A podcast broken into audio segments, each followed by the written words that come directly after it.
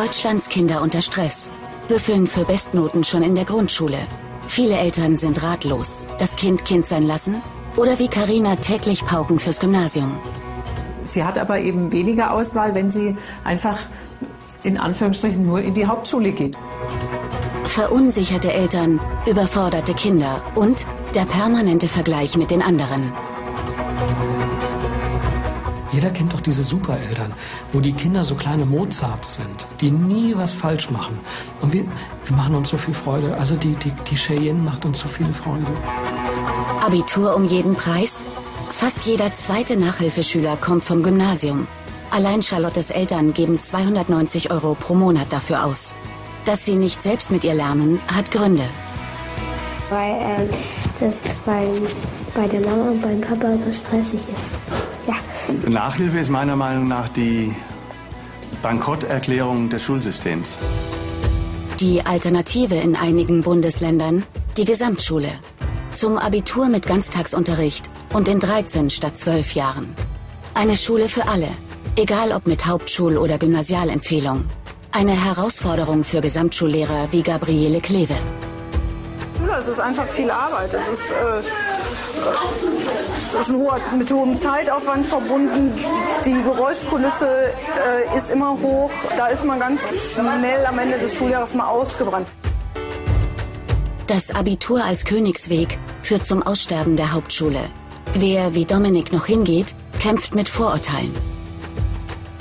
Ja, also ich habe schon oft im Urlaub erlebt zum Beispiel, wenn ich anderen Kindern erzählt habe, dass ich auf der Hauptschule bin, dass sie mich ausgelacht haben. 16 Bundesländer, 16 Schulsysteme und nur Mittelfeld im internationalen Leistungsvergleich. Machen Drillnationen wie China es besser?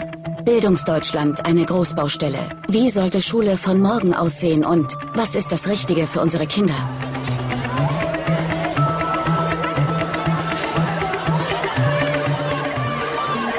Volksschule Poing bei München. Karina ist neun und geht in die vierte Klasse. Was kommt dann? Gymnasium, Realschule, Hauptschule? Der Stress um den Übertritt, wie es in Bayern heißt, beginnt schon früh. Für mich war es sehr überraschend, dass der Druck nicht in der vierten Klasse beginnt, sondern der begann schon Anfang der dritten Klasse. Bereits am Anfang wurden gleich Geburtstagswünsche für Geburtstagskinder äh, gegeben. Und zwar hieß es dann, ich wünsche dir alles Gute zum Geburtstag und dass du ein gutes Zeugnis für den Übertritt hast und einen guten Schulabschluss machst. Und als ich das das erste Mal gehört habe, war ich doch sehr geplättet, weil es für mich extrem überraschend war, wie man sich am Anfang der dritten Klasse schon so eine Gedanken über dieses Übertrittszeugnis machen kann. Sobald die Noten kommen, geht es um die Note, es geht um das Ergebnis und nicht mehr darum, was habe ich jetzt wirklich verstanden, was interessiert mich, wo habe ich noch Felder, die ich ausbauen möchte. Ja, da verschiebt sich das ganze Lernen an sich. Das fängt ja an, Ende zweite Klasse. Also wenn die Kinder in Bayern zumindest, sobald die Noten bekommen, bekommen die Angst. Das verstehe ich überhaupt nicht, warum das so ist und warum das so gemacht werden muss. Ich verstehe nicht, warum Kinder immer in dem Bewusstsein und der Gefahr aufwachsen sollen, irgendetwas nicht zu schaffen. Anstatt ihnen das Gefühl zu geben, dass sie was können, gibt man ihnen eigentlich beständig das Gefühl, dass sie nichts können oder nicht genug. Das begreife ich nicht. In den nächsten zwei Tagen hat Karina die letzten wichtigen Prüfungen in Heimat- und Sachkunde und in Deutsch. Die Ergebnisse fließen in ihr Übertrittszeugnis ein. In sechs Bundesländern entscheiden die Noten darüber, ob ein Kind aufs Gymnasium wechseln darf oder nicht. 2010 hat das weit über ein Drittel in Bayern geschafft. Karina noch nicht. Sie büffelt bis zu zwei Stunden täglich. Es bleibt einem aber gar nichts anderes übrig, weil entweder, also wenn man den Übertritt will, klar kann ich sagen, ich schicke sie in die Hauptschule und ähm, ich schicke sie in die Realschule oder wo auch immer. Das will ich aber nicht. Ich will einfach äh, sagen, ich möchte, dass sie die gleichen Chancen hat wie die anderen Kinder auch. Hier in Bayern ist es halt ganz konkret so, man kommt von der Hauptschule praktisch nicht aufs Gymnasium. Diese Vorstellungen, dass eine Hauptschülerin dann ihren Studienabschluss macht und plötzlich als äh, promovierte Vorstandsvorsitzende bei der Lufthansa AG landet, die sind Augenauswischerei. Ich kann den Zwiespalt, in dem die Eltern stecken, sehr gut verstehen, weil man natürlich das Beste für sein Kind möchte und das Gymnasium einfach ähm, der der direkteste Weg ist, um das Abitur zu bekommen, die Hochschulreife und damit auf dem Arbeitsmarkt sozusagen einem alles offen steht. Und äh, auf der anderen Seite das Kind Kind sein lassen ist dann natürlich ein Punkt, der einem sehr, sehr schwer fällt, wo man sich vielleicht auch selber mal zurücknehmen muss und einfach auch so ein bisschen auf die Bedürfnisse des Kindes hören müsste. Für uns selber ist es ein wahnsinniger Druck, ein wahnsinniger Stress. Ich meine, äh, man kommt nach Hause und das Erste, was man äh, macht, ist überlegen, äh, wie, wen bringe ich wohin, äh, wer muss was lernen, welche Hausaufgaben habe ich noch zu kontrollieren und dann ist es Abend und dann man, fällt man tot ins Bett. ich erlebe immer mehr Kinder unter Druck. Ich erlebe immer mehr Eltern unter Druck. Manche Eltern nehmen diesen Druck gar nicht mehr wahr. Sie haben sich an diesen Druck wie gewöhnt. Wenn ich sie darauf aufmerksam mache, dann gibt es auch Eltern, die sagen, das finden sie sehr wichtig, weil sie sehr effizient damit sind. Das ist aber etwas vollkommen Neues. Das heißt, es gibt immer mehr Erwachsene, die nicht mehr in sich ruhen. Die Eltern haben natürlich auch ihren Stress im Beruf, das ist klar. Aber der Stress, der von den Kindern kommt, den machen sie sich schon selber. Ja, wenn ich, da komme ich heim und dann muss ich, äh, muss ich erst überlegen, wen, wen muss ich jetzt wohin fahren. Also ich zitiere und äh, wo, äh, was müssen wir dann tun und was kommt dann. Das ist ein Riesenstress. Ja, wer macht ihn denn? Sie selber doch, die Mutter selber. Und sie überträgt ihn aufs Kind. Sie selber sagt, ich halte es nicht aus, aber das Kind soll es aushalten. Die Eltern sind Akademiker. Sie lernen regelmäßig mit Carina. Vor Prüfungen steigt das Pensum. Da sind die auch manchmal streng mit dir. Ja, ein bisschen. Manchmal. Wann sind Mama und Papa streng? Ähm, wenn ich dann keine Lust mehr habe zu lernen. Und was sagen die dann so? Ähm, dass ich mich hinsetzen soll und das weitermachen. Karinas Tag ist durchgeplant. Vor allem vor Arbeiten, den sogenannten Proben. Man braucht äh, eine halbe, dreiviertel Stunde bis zu einer Stunde für die Hausaufgaben und dann mache ich meistens noch eine Stunde mit ihr äh, für die Probe. Das heißt also, man ist schon am Nachmittag zwei bis zweieinhalb Stunden beschäftigt. Aber so ein sehr strukturierter Plan drängt so ein Kind natürlich auch eher in so eine Richtung, dass es äh, weniger ja, Kind sein kann. Man muss oder? da natürlich auch äh, dazu sagen, dass es wichtig ist für die Kinder, eine gewisse Struktur zu haben, weil äh, sonst würde jedes Kind ähm, sich wahrscheinlich erstmal irgendwo in die Ecke legen und äh, relaxen und ausruhen und entspannen. Äh, was sich ja auch jetzt erstmal am, wenn die von der Schule nach Hause kommt, die Karina, darf sie auch erstmal entspannen, Mittagessen und dann ähm, muss man sie aber schon auch antreiben, einfach was zu tun. Das ist der Nachmittag eben der Alltag ähm, von einem Kind, das äh, ja, den Übertritt schaffen will. 16 Länder, 16 Schulsysteme. Im föderalistischen Deutschland ist Bildung Ländersache. In einigen dauert die Grundschule sechs, in anderen nur vier Jahre. Meist entscheiden die Eltern, auf welche Schule das Kind in der fünften Klasse geht. In sechs Ländern entscheidet der Notenschnitt. Der liegt in Bayern bei 2,33, in Sachsen sogar bei 2,0, wenn das Kind aufs Gymnasium soll. Wenn also Eltern mit einem Grundschulkind umziehen, erleben sie fast immer eine Überraschung.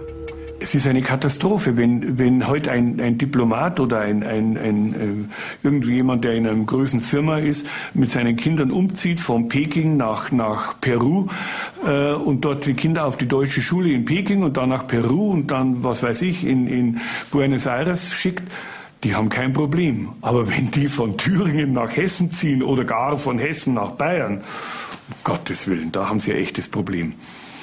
Ja, also es ist kurios, Föderalismus ist im Bildungsbereich ein echtes Hindernis. Eine Gesamtschule im Ruhrgebiet.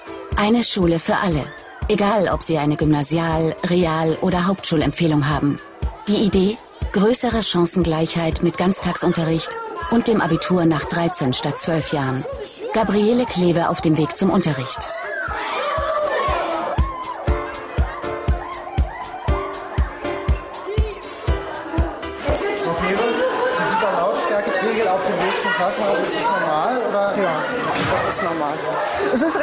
Leise, weil es auch relativ leer ist, aber äh, es ist oft voller.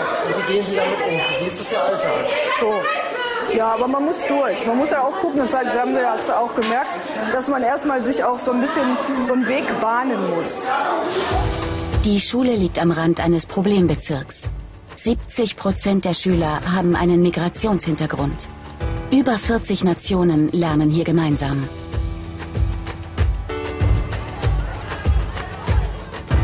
Schulleiter Erhard Schoppengert und sein Kollegium gehen anders mit den Schülern um als am Gymnasium. Unsere Schüler brauchen eine emotionale Bindung. Und da gibt es ein Kollegium, was das mitträgt. Wenn Besucher kommen, die sagen immer, sie haben aber sehr höfliche Schüler. Und ich führe das darauf zurück, dass eben äh, die Beziehungsebene stimmt. Kinder lernen immer von den Erwachsenen, die um sie drumherum sind, ob die in der Schule sind oder zu Hause sind. Und die lernen alles, was die tun. Die lernen von Lehrern, die keine Lust haben. Und die lernen von Lehrern, die Wunder, die ganz viel Lust haben und sehr interessiert sind und elektrisiert sind von ihrem Fach und äh, ihnen das sehr, sehr gerne beibringen wollen. Und von denen lernen sie besonders. Gabriele Kleve ist seit neun Jahren Lehrerin. 25,5 Unterrichtsstunden pro Woche plus circa 20 Stunden für Vorbereitung, Korrekturen und Elterngespräche. Zur Routine in ihrer Klasse gehören notorisch unpünktliche Schüler. Sie trägt ein Mädchen ins Klassenbuch ein, das häufiger zu spät kommt. Die Schüler haben jetzt hier in der Klasse zu dieser Stunde erst, also um 10 Uhr Unterrichtsbeginn. Das ist der einzige Tag in der Woche, äh, wo die später kommen. Und auch das hat sie irgendwie nicht geschafft. Obwohl ich gestern Abend um 11 bei Facebook mit ihr noch geschrieben habe. Ich habe dann wohl auch geschrieben, geh jetzt mal lieber ins Bett. Ist ein bisschen spät für eine 13-Jährige, aber das hat sie offensichtlich nicht geschafft. Ich kann mir nicht vorstellen, dass sie über Nacht so schlimm krank geworden ist, dass sie nicht erscheinen kann. Ich gehe davon aus, dass sie einfach verpennt. Kontakt zu den Schülern via Facebook. Für Gabriele Kleve ganz normal. Danach Streitschlichten bei zwei Schülerinnen. In der Pause kam es angeblich zu Handgreiflichkeiten. Gabriele Kleve regelt das mit den Mädchen allein, nicht vor der gesamten Klasse. Aber ich glaube, das hat ja eine Geschichte, ne? so euer Problem. Das ist ja nicht jetzt erst gestern entstanden. Nein, ne? Hm. Und die hatte andere Mädchen so hier hingerufen, damit die mich schlagen soll. Ja, wer? Was und mein? Ja, ja, hatte hier. Er kam so zu mir und hat gesagt, was willst du und so, hat mich geschubst und hat mir einen Klatsch gegeben. Und danach habe ich mich gewehrt, habe ich Haare gezogen. Pass mal auf. Einmal sprich langsamer, damit ich das richtig verstehe. Und dieses und so und Dingens geht nicht, ne? Mhm. Autoritäts- und Vertrauensperson sein. Ein pädagogischer Spagat. Der Erziehungsanteil äh, an, dem, an unserem Lehrerberuf ist insgesamt gestiegen. Wir haben mehr Erziehungsaufgaben in den letzten Jahren bekommen. Ähm, das hängt zusammen mit äh, allgemeiner Entwicklung, mit Patchwork-Familien und dergleichen. Die Schüler suchen sich Bezugspersonen in der Schule und wenn sie Glück haben, finden sie die auch. Gesamtschule heißt größere soziale Unterschiede, höheres Konfliktpotenzial. Das zumindest denken viele Eltern. Können Sie da Eltern verstehen, die sagen, ich möchte mein Kind nicht auf die Gesamtschule geben, sondern aufs Gymnasium? Aber das hat ja nichts mit der Schulform zu tun. Also diese Reibereien, die die Schüler haben, haben die, weil die in der Pubertät sind, weil die sich mal doof finden. Also das haben wir auch auf der Grundschule. Und das ist nicht, also ich möchte jetzt nicht den Eindruck erwecken, als müsste ich jede Stunde mit Zweien raus, weil die sich zanken. Das ist nicht so. Also das passiert, boah, weiß nicht, alle drei, vier Monate vielleicht einmal. Und dann sind es wirklich so Zankereien, die haben Jugendliche miteinander. Also das ist, glaube ich, wirklich nichts Schulformspezifisches. Woher rührt es dann, dass die Gesamtschule bei vielen Eltern immer noch so einen schlechten Ruf genießt? Weil das Gymnasium so einen guten hat. Das ist ja auch politisch, glaube ich, äh, so ein bisschen so gewollt. Und äh, dann gibt es eben auch viele Bildungsbürger, die Wert darauf legen, dass ihr Kind zum Gymnasium geht, weil der Eindruck vermittelt wird, da lernen die mehr. Carina soll den Übertritt aufs Gymnasium schaffen. Dafür braucht sie in Bayern einen Notendurchschnitt von 2,33 in den Hauptfächern Deutsch, Mathe und Heimat- und Sachkunde, kurz HSU. Also zwei Zweien und eine Drei. Wer das nicht schafft, wird aussortiert. Es ist doch schlicht und einfach dumm von uns Erwachsenen, dass wir meinen, alle Kinder müssten zum selben Zeitpunkt dasselbe können. Das ist nicht möglich. Also der Fehler im System ist für mich die Leistungsmessung, die eben zeitpunktorientiert und vergleichend ist. Das heißt, wir messen alle Kinder zum gleichen Zeitpunkt und stellen eigentlich nur eine Verteilung auf von diesen Kindern. Und es bedeutet ganz automatisch, dass wir einfach Verliererkinder haben, weil wo es die Guten gibt, muss es die Schlechten auch geben. Da müssen wir von Grund auf neu nachdenken. Und das, was unsere Kinder, was wir ihnen in der Schule zumuten, äh, genau überprüfen. Denn es geht weder den Lehrern gut, noch den Eltern gut, noch den Schülern gut in der Schule. Du warst noch nicht fertig? Ja. Wir müssen ja um fünf zum Leichtathletik, Carina. Da ist schon wieder Stress und wir haben für HSU noch nichts gemacht für morgen. Carina geht erst seit der dritten Klasse in Deutschland zur Schule. Vorher lebte sie fünf Jahre mit ihrer Familie in Italien. Sie wuchs zweisprachig auf, ging in einen italienischen Kindergarten und eine italienische Schule. Dort hatte sie nur Einsen und Zweien. In Deutschland tut sie sich seither schwerer, hat in den Hauptfächern einen Notenschnitt von 3,0. Das reicht hier nur für eine Hauptschulempfehlung. Für die Eltern keine Alternative. Sie will auch aufs Gymnasium, oder Karina? da gibt es eigentlich gar keine andere Alternative. Und wäre es dir denn egal, ob du auf die Hauptschule, auf die Realschule oder aufs Gymnasium kommst, oder? Ähm. Das wäre dir nicht egal. Du willst doch mal studieren und einen schönen Job haben, oder? Oder nicht? Ja. Willst du studieren oder will die Mama, dass du mal studierst? ja,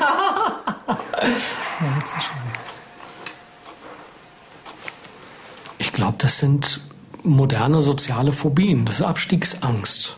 Ne? Man will immer, dass die Kinder ähm, es mindestens so gut haben wie man selber. Wir leben aber leider in einer Gesellschaft, in der wahrscheinlich schon meine Generation den Standard der Vorgängergeneration nicht mehr erreicht, ne, dieser Wirtschaftswunder-Generation. Und diese Angst ist es, glaube ich, die Leute ähm, dann in diese, äh, in diese gefährlichen und absurden äh, Szenarien treibt.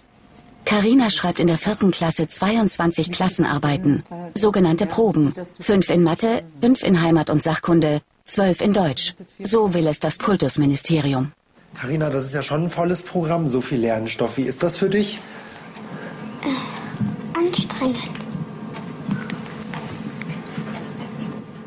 Warum? Was würdest du lieber machen? Malen. Aber malen geht nicht. Ja.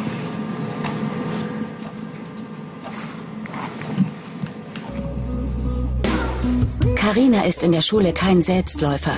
Die Eltern wollen ihr alle Wege offen halten, um fast jeden Preis. Wenn sie mit 16 sagt, in der 9. Klasse oder in der 10. Klasse, na, ich habe auf das gar keine Lust, ich will überhaupt gar nicht studieren, dann ist sie reif genug. Dann sage ich, okay, Kind, dann mach deine äh, Polizeiausbildung, dann geh an die Aldi-Kasse, geh hinter die Metzgertheke oder äh, mach ein tolles, ja, einen tollen Friseursalon auf als, als Haarschneidemeisterin. Geht alles, prima, aber das ist dann ihre Entscheidung. Sie hat aber eben weniger Auswahl, wenn sie einfach in Anführungsstrichen nur in die Hauptschule geht oder nur den Hauptschulabschluss hätte. Ja, und da sage ich einfach, da wollen wir ihr jetzt die Entscheidung abnehmen und sagen, okay, wir ebnen dir den Weg, dass du genau an diesen Punkt kommst, wo du sagst, so, jetzt steht mir die Welt offen, ich habe mein Ticket für alle Hochschulen äh, und dann äh, kann sie auch selber entscheiden, was sie macht. Egal, ob das dann ein Handwerk oder ein, ein, ähm, ein, ein, ein akademischer Beruf oder sonst was ist. Das würde mir, glaube ich, wirklich nichts ausmachen. Ich erlebe auch, dass Eltern wirklich in der Not sind, zu fragen, ist mir das Wohl meines Kindes jetzt wichtig oder ist das Wohl meines Kindes im Hinblick auf die Zukunft wichtig und sie sich zwischen diesen beiden Dingen entscheiden müssen in gewisser Weise? Ähm, ich denke, vor so einer Entscheidung sollten Eltern nicht stehen müssen, sondern sie müssen, sie sollen, sollen entscheiden können, ich möchte, dass es meinem Kind jetzt gut geht und später gut geht. Und das ist in dieser Situation nicht gegeben. Diese Selektion droht in gewisser Weise und man kann sich dann entweder mit diesem Weg abfinden oder eben schauen, wir machen und tun und machen, dass du auf diesen Weg kommst, sodass es später besser weitergeht. Wir brauchen eine Individualisierung des Schulsystems. Wir brauchen Lehrpläne, die den Lehrern den Schülern und den Eltern die Freiheit geben zu entscheiden, wann sie was lernen. Nach dem Abendessen weiterlernen. Karina, und jetzt machen wir noch HSU. Also, fangen wir mal mit den Verkehrszeichen an. Was äh, bedeutet für dich, wenn du... Carina schreibt morgen eine Arbeit in Heimat- und Sachunterricht. Thema Fahrrad. Anschließend hat sie eine praktische Fahrradprüfung. Verkehrsregeln muss sie für beides lernen. Das heißt Vorfahrt? NRW gewähren. An der Gesamtschule in NRW. Gabriele Kleve hat eine Freistunde. Die verbringt sie mit den Störern. Wir gehen in den Keller, in unseren Trainingsraum. Das ist ein Raum, in den während des Unterrichts Schüler geschickt werden, die den Unterricht massiv stören. Also so stören, dass ein Unterricht eben nicht mehr möglich ist, weil man sich da permanent drum kümmern muss. Bist du gerade unterwegs zum Trainingsraum? Du hast aber Glück. Die Schüler müssen aufschreiben, was sie falsch gemacht haben und wie sie ihr Verhalten zukünftig ändern wollen. Nach dem sechsten Vorfall werden die Eltern zur Schule bestellt. Der Effekt, einfach hier runter zu müssen, hier zu sitzen und sich zu langweilen. Ich äh, diskutiere dann auch nicht großartig mit denen. Die sollen sich ein paar Gedanken machen, die sollen das notieren und dann können die auch wieder in den Unterricht zurückkehren, wenn die sich äh, beruhigt haben.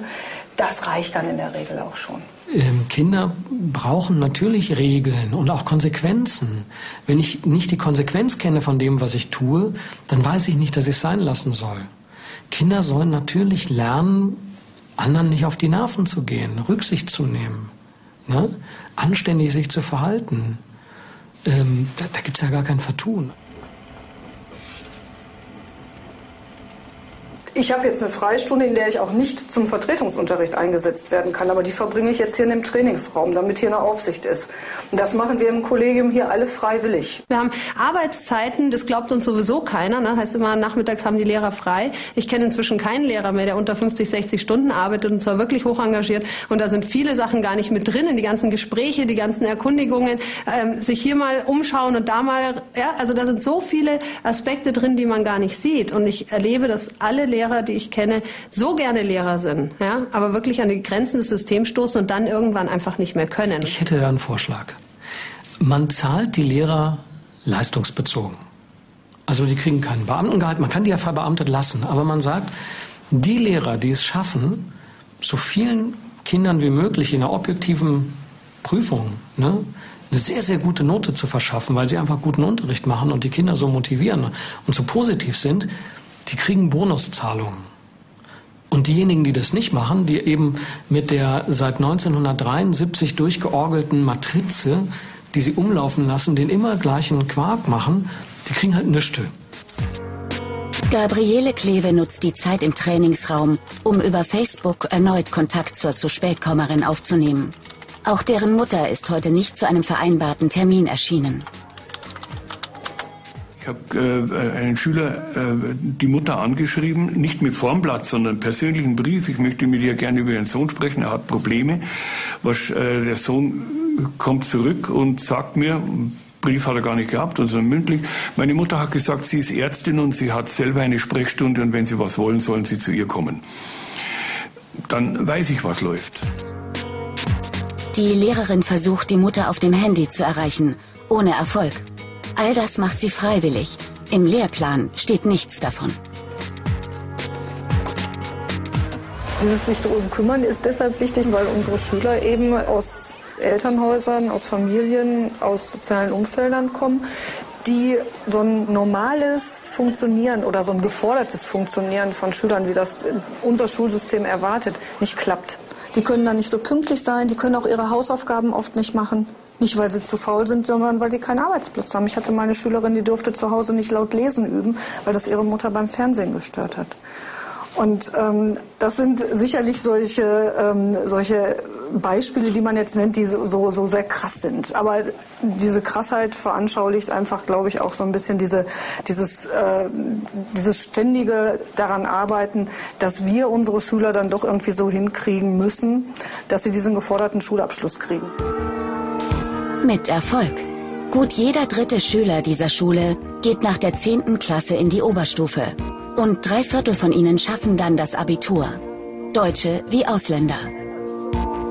Wenn ihr jetzt auf dem Gymnasium wärt, glaubt ihr, ähm, da würden sich die Lehrer auch so um euch kümmern? Nein. Warum? Weil bei Gymnasium sind die so vernünftig und nicht. Ja. Hier ist Action und so alles dabei. Wie kommst du darauf, dass es so ist auf dem Gymnasium?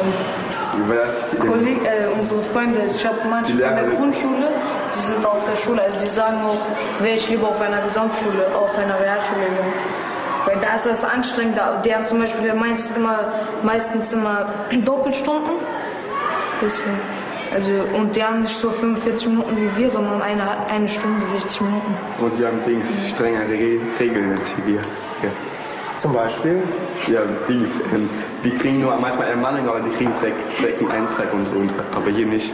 Immer mehr Bundesländer ähm, gehen in Richtung Gesamtschule, wobei das Problem immer noch ist, dass in der Gesamtschule immer noch der falsche Lern- und Leistungsbegriff gilt. Ja, also auch dort werden immer diese Prüfungen geschrieben und es wird eigentlich immer selektiert, auch wenn dann nicht auf Schularten, aber so noch innerhalb einer Probe, ja, also nach jeder Probe. Und ähm, das verhindert dann wieder das eigentlich sinnvolle Lernen. Aber es ist schon mal der Ansatz, sozusagen rein von der Schulstruktur her, da nicht mehr zu selektieren. Walleshausen bei München. Es sind Osterferien. Familie Müller, der Name wurde auf Wunsch geändert, kommt früher aus dem Urlaub zurück. Der Vater ist beruflich im Ausland. Max, der Jüngste, ist noch in der Grundschule. Sein Bruder Tim in der 10., Schwester Charlotte in der 5. Klasse am Gymnasium. Sie hat Probleme in Englisch und Mathe. Für ihre Nachhilfe ist der Familienurlaub früher zu Ende als sonst. Wir waren jetzt über Ostern bei meinen Eltern wie jedes Jahr, normalerweise komplett die Osterferien. Aber leider äh, haben wir gesagt, müssen wir halt ein bisschen auch selber verzichten, damit unsere Tochter halt die Nachhilfe regelmäßig äh, besuchen kann, beziehungsweise Jetzt in diesem Fall kommt die sogar nach Hause, das ist sehr praktisch wiederum. Und ähm, einfach entschlossen, okay, das ist uns viel wichtiger, als jetzt Urlaub zu machen weiterhin. Das äh, ja schade irgendwo, aber auf der anderen Seite, wenn es ihr hilft, dann mache ich das eigentlich ganz gerne. Nachhilfe ist da. Oh, die Nachhilfe ist da. Also Nachhilfe ist meiner Meinung nach die Bankrotterklärung des Schulsystems.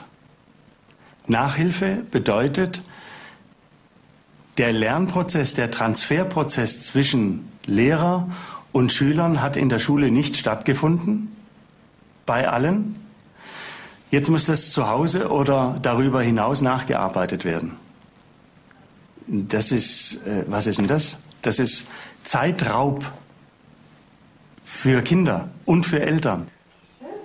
Der Alltag der Familie richtet sich nach dem Stundenplan des Kindes. Zu Hause koordiniert Mutter Britta die Nachhilfetermine.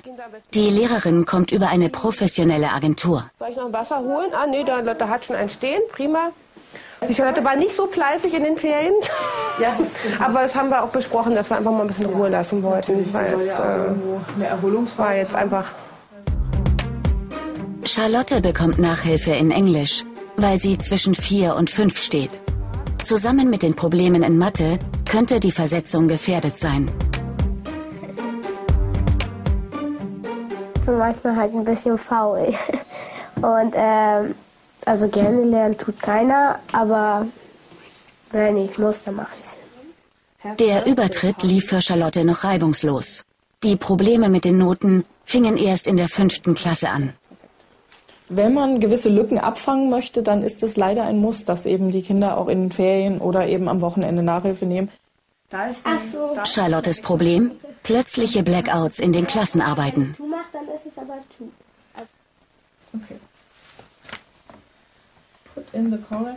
Also ich weiß ja, dass ich gelernt habe und dann und ich habe ja auch am Anfang alles kapiert. Also wir üben ja auch immer in so einem Schulaufgabentrainer. Und ähm, ich weiß ja auch dann, dass ich alles kapiert habe, was da drin war. Und dann habe ich es in der Schulaufgabe alles falsch. Also nicht alles, aber. Und was glaubst du, woran liegt es dann? Also ich weiß es nicht. Das sind Kinder, die emotional wesentlich jünger sind als ihrem Alter entsprechend. Und wenn äh, ich die Eltern berate und sich diese Entwicklungsstörung beim Kind behebt. Das geht nur über die Eltern, das geht in meinen Augen nicht über Therapie.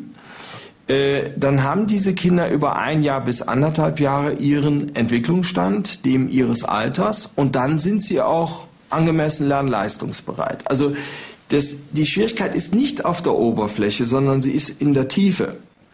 Britta ist Bankkauffrau, hat ein Sabbatical eingelegt, damit sie sich um ihre Kinder kümmern kann. Manchmal hat sie Zweifel, ob Nachhilfe und Gymnasium der richtige Weg für Charlotte sind. Naja, das ist halt einfach das weiche Mutterherz natürlich auch. Das sagt, ach Mensch, jetzt haben wir schon wieder so viel Stress gehabt mit der Charlotte, weil sie nicht richtig lernen wollte, weil es halt einfach keinen Bock hatte. Äh, und dieser ganze Druck in der Schule, dieser Notenstress. Und ja, sollen wir doch lieber nicht Realschule, war das vielleicht doch zu viel für sie? Man stellt das immer in Frage. Wenn Eltern heutzutage äh, in diesem Schulsystem und in dem, was sie erleben mit ihren Kindern, verunsichert sind, dann ist das kein Wunder. Das äh, ist eine ganz natürliche Reaktion. Wer, in, wer äh, sich dem gegenüber sieht und ist nicht verunsichert, der hat irgendwas nicht kapiert oder der sieht was nicht, was da äh, an Chaos herrscht. Das ist so. Da können die Eltern nichts dafür und dass sie verunsichert sind, das ist eigentlich noch die positivste Reaktion, denn dann weiß man wenigstens, sie haben schon einen Blick dafür, was da geschieht. Ähm, und dann wälzen es manche ab auf, auf ihre Kinder, manche auf die Schule, auf die Lehrer, äh, wobei Schule und Lehrer noch gar nicht identisch ist. Und manche stecken den Kopf in den Sand und sagen, durchschaue ich nicht mehr. Charlotte ist eins von über einer Million Kindern in Deutschland, die regelmäßig Nachhilfe bekommen. Das Ziel bei Charlotte, auf dem Gymnasium bleiben. Denn nur so sind ihr alle Wege offen, meinen die Eltern. Ist das denn so, dass du dann auch mal mit deinen Freunden vergleichst, was die für Noten haben? Oder? Meine Mutter vergleicht mich immer. Ja, aber also, also sie will immer wissen, welche Noten meine Freunde haben. Ja, aber mich interessiert das eigentlich nicht so. Wenn man möchte, das als Eltern gar nicht so unbedingt immer machen, das Vergleichen, aber man macht das unweigerlich. Das ist manchmal offensiv, das, manchmal eben halt so, dass die Kinder das gar nicht mitbekommen, aber man ist immer so, ach, warum kann mein Kind jetzt nicht so ein Einzelschüler sein, das wäre das schön. Jeder erzählt das gerne in einer netten Runde, also ich weiß auch nicht, aber irgendwie ist das gerade so unter Müttern so ein Ding. Nein, auch unter Vätern. Also einfach Eltern sind froh und stolz, wenn sie Kinder sag mal, gute Schüler sind. Das ist, äh, kann mir keiner erzählen, dass es ein Elternteil egal ist, dass er sagt, oh ja, ich weiß nicht, ob sie die Hauptschule schafft. Also kann mir keiner erzählen. Die Frage, warum Eltern äh, Kinder so stark vergleichen und in so einen Druck geraten, würde ich hypothetisch so sehen, dass wir Erwachsenen ja immer im Vergleich sind. Das geht ja sehr schnell. Wenn man auch jemanden begegnet, den ich kennt, dann schätzt man ihn schon ein. Und im Beruf wird ja sehr viel eingeschätzt, kann er das, kann er das nicht, ist er da besser, ist er da schlechter. Das ist aber eher ein Denken, sagen wir mal so, was im äh, späteren Jugendalter aufkommt, im Erwachsenenalter aufkommt.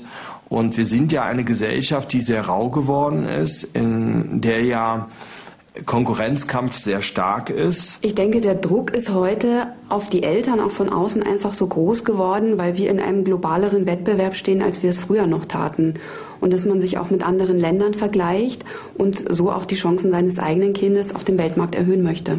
Jeder kennt doch diese Supereltern, wo die Kinder so kleine Mozarts sind, die nie was falsch machen. Und wir, wir machen uns so viel Freude. Also die, die, die Cheyenne macht uns so viele Freude. Mein Gott, ist die klug. Ach, ist die intelligent. Wir wissen manchmal gar nicht, wo sie das her hat. Und so, ne? Also wenn Sie mit solchen Leuten zwei Stunden Kaffee trinken, dann werden Sie wahnsinnig. Klar verunsichert das. 8 Uhr morgens in der Volksschule Poing. Karina schreibt ihre letzte wichtige Probe im Fach HSU, Heimat- und Sachkunde. Was möchtest du denn äh, gerne für eine Note haben? Hast du eine Idee, dass du sagst, oh, ich hätte gerne eine 1 oder eine 2 oder reicht eine auch eine 3? wird reichen. Ja, eine 2 wird reichen. Und was, was hätte die Mama gerne für eine Note? Eine 3 oder eine 2, aber am besten eine 1. In der schriftlichen Klassenarbeit geht es um das Thema Fahrrad. Die Note zählt fürs Übertrittszeugnis. Egal was Karina schreibt, sie wird es durch diesen Test nicht mehr schaffen, ihre Gesamtnote von einer 3 auf eine 2 zu verbessern. Der Ehrgeiz bleibt trotzdem. Ähnlich wie bei der anschließenden praktischen Fahrradprüfung. Die Note zählt hier nicht. Doch es geht um die Anerkennung der Mitschüler, von Lehrern und der Polizei. Und Karina, bist du aufgeregt? Bisschen. Warum? Weil ich nicht durchfallen will. Was ist denn, wenn du durchfällst? Ist das schlimm? Ja. Warum? Soll ich dir helfen? Gott, ich hab so Angst. Was glaubt ihr, ist das schlimm, wenn man durchfällt durch die Prüfung oder nicht? Doch. Ja, doch, ganz schlimm. Es ist kein Weltuntergang. Aber war ein Weltuntergang, aber ist auch keiner wieder. Ich glaube, es wird dann schon Training geben bei uns wieder. Vorfahrtsregeln, links abbiegen, Schulterblick. Rund 93 Prozent der Schüler in Bayern haben im Schuljahr 2009-2010 eine solche Prüfung bestanden. Am Schluss gibt es eine Plakette der Polizei. Die besagt dann ganz offiziell, dass die Kinder die Verkehrsregeln beherrschen. Hast du gutes Gefühl. So ein mittelschweres Gefühl. Warum? Weil ich habe halt einen Fehler gemacht. Aber ein Fehler ist doch nicht schlimm, oder? Was meinst du, Tabea? Ich finde es eigentlich nicht so schlimm. Nur wenn man zu viele hat, wird es schlimm. Hm. 30 Punkte im Carina bekommt ihr Ergebnis. Mittelprächtig. Jetzt kommt die Karina. Karina. 23 Punkte im Schriftlichen, 19 Fehler bei uns. Es tut mir leid. Bis zu 10 Fehlerpunkte sind zulässig. Wer darüber liegt, besteht nicht. Karina hat insgesamt 19 Fehler gemacht. Beim Linksabbiegen, den Gegenverkehr missachtet, Stoppzeichen übersehen. Das sind deine dicken Fehler, was du drin gehabt hast. Also Gegenverkehr. Durchgefallen. Karina wirkt dennoch gefasst. Den Führerschein. Bist du enttäuscht? Oder? Ein bisschen, aber eigentlich geht's. In unseren Augen ist es nur eine Fahrradprüfung. Für die Kinder ist es die Welt. Das ist ganz klar. Jede Prüfung ist einfach wichtig. Sie zu bestehen ist wichtig. Nach Möglichkeit mit einem Ehrenwimpel. Das wäre ganz großartig. Das ist einfach, für die Kinder zählt es einfach eine Menge. Vier Kinder haben die Prüfung nicht bestanden. Obwohl Karina dazugehört, tröstet sie eine Mitschülerin, die es auch nicht geschafft hat. Ich finde, das Ziel muss ja sein, dass Kinder selbstbewusst sind und dass sie sozial kompetent sind, dass sie einfach gut funktionieren können in einer Gesellschaft, ne? dass sie Mitleid haben, dass sie mit anderen vernünftig umgehen können, dass sie Rückgrat haben. Darauf kommt es an. Es kommt doch nicht darauf an, dass man dass man mit zehn Jahren schon weiß, dass man äh, im Assessment Center das Global Recruiting von irgendeinem so bescheuerten Unternehmen bestehen kann. Volksschule Poing am Tag nach der Fahrradprüfung. Heute steht eine weitere Arbeit an, Leseprobe in Deutsch. Auch die ist relevant für den Schritt aufs Gymnasium. Doch Karina ist nicht da, verpasst die Arbeit. Ich denke, die Karina wird die Probe wahrscheinlich nicht mehr schreiben müssen, weil ihre Note in Deutsch schon relativ fest ist, sodass diese eine Leseprobe es nicht mehr retten kann und es auch nicht mehr in den Abgrund stürzen wird. Nach der nicht bestandenen Fahrradprüfung am Vortag hat Karina die ganze Nacht geweint. Ihr Vater hat sie deswegen heute nicht in die Schule geschickt, trotz der letzten Prüfung in Deutsch. Dieser Zusammenbruch, ganz konkret im Punkt Fahrradprüfung, hat nichts mit einem Lerndruck und dergleichen zu tun, sondern er hat mit dem gemutmaßten Ansehensverlust in den Augen ihrer Freundinnen zu tun. Es ist das simple Gefühl der Scham. Ich schäme mich für etwas, wofür ich eigentlich gar nichts kann. In dem Fall schämt sie sich dafür, dass sie diese Prüfung nicht bestanden hat, obwohl sie eigentlich gewiss war, genug gut Fahrrad fahren zu können. Und die Kinder beziehen es auf sich. Ja, die sagen, ich bin unfähig, ich bin ein schlechter Mensch sogar. Das ist anders, als wir Erwachsenen das dann machen. Wir sagen, ich habe auf die Probe nicht gelernt oder auf diese Prüfung, deswegen bin ich durchgefallen. Kinder sagen, ich bin ein schlechter Mensch, ich bin unfähig. Also und finden sich dann aber damit ab. Ja, und das ist fast das Dramatische daran, dass viele Kinder dann in sich zusammensacken und sich gar nichts mehr zutrauen. Karinas Vater sieht den Druck nicht im Elternhaus. Der Druck ist relativ. Sie muss üben, sie muss ihre Hausaufgaben machen, sie braucht ein bisschen länger. Das Ganze geschieht aber relativ gesehen ohne Druck. Wenn man mal nach dem Abendessen sich noch was anschaut, was halt am Nachmittag nicht gelungen ist, weil sie Sport macht, bitte. Die Eltern empfinden es aber eher so, dass der Druck von der anderen Seite kommt. Also die sind in, in, Gefahr zu sagen, es liegt an der Gesellschaft in der Weise, dass ja Kinder nur noch Chancen haben, später klarzukommen, wenn sie ein Abitur haben. Also müssen wir sie zum Abitur bringen. Oder es liegt an der Schule, weil sie viel zu viel fordert. Äh, oder es liegt am Kind, weil das Kind ja unbedingt Abitur machen möchte. Aber in Wirklichkeit ist es bei vielen Eltern, die mir begegnen, so, dass es ein innerer Druck ist, in dem sie dauernd stehen. Das heißt, sie haben sich selbst quasi verloren. Sie sind in einer Situation wie im Überlebenskampf. Ob der Druck durch die Eltern, die Gesellschaft, die Kinder selbst kommt, ist von Familie zu Familie unterschiedlich. Es bleibt die Frage, ob das Gymnasium wirklich immer der richtige Weg ist. Das kann man so pauschal nach der vierten Klasse nicht sagen, welcher Weg für welches Kind das der richtige ist. Eben weil der Zeitpunkt sehr, sehr früh ist, wo man die Kinder zerteilt. wo man sagt, ich, ich finde es so schwierig zu sagen, mit zehn Jahren, du bist bestimmt ein Gymnasialkind, was später mal Jura studieren wird. Das liegt nicht in meinem Ermessen. Zurück an der Gesamtschule im Ruhrgebiet. Inzwischen ist es Mittag. Klassenlehrerin Gabriele Kleve wartet noch immer auf die Schülerin, die unentschuldigt fehlt. Bisher hat sie den halben Schultag verpasst. Hm, guten Morgen. Schön, dass du noch kommst. Wieso bist du so zu spät? Ich glaube, es hat bei dir. Ja, das ist einmal die Mittagsschicht. Ramazan, kannst du die Geschichte mal weiter erzählen? Ja, das war's. Und glaubst du dann, das ist schwierig, dass du, also für, für deine Schullaufbahn auch schwierig, dass du öfter zu spät bist? Oder wie siehst du das? Mm, ja, ein bisschen. Warum? Ähm, es kommen ja Fehlstunden dazu noch. Und dann kommt noch dazu, dass man halt den Teil versäumt hat, äh, wo man halt nicht da war. Und deswegen, Was sind deine Zukunftspläne? was ich später mal machen möchte, weiß ich selbst noch nicht so genau.